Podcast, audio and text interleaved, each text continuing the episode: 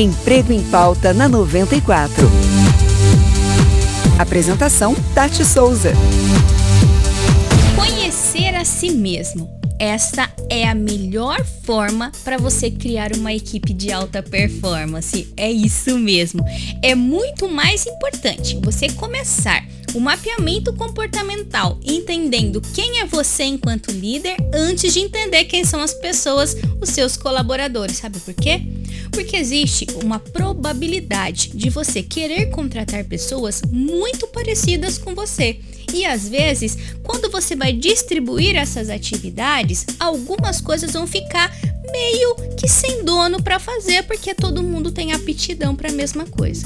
Você compreender os seus pontos fortes, os seus pontos fracos, as suas características, como você se relaciona em grupo, favorece, facilita você se tornar um gestor de uma equipe mais eficiente, porque dessa forma você vai conseguir saber exatamente o que falta dentro do seu time para que vocês, em conjunto, entreguem um resultado mais satisfatório para toda, toda a corporação.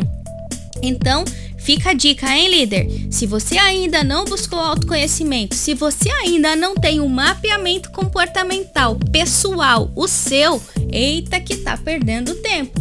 É importante que você compreenda que antes de você liderar as outras pessoas, precisa aprender a liderar a si mesmo.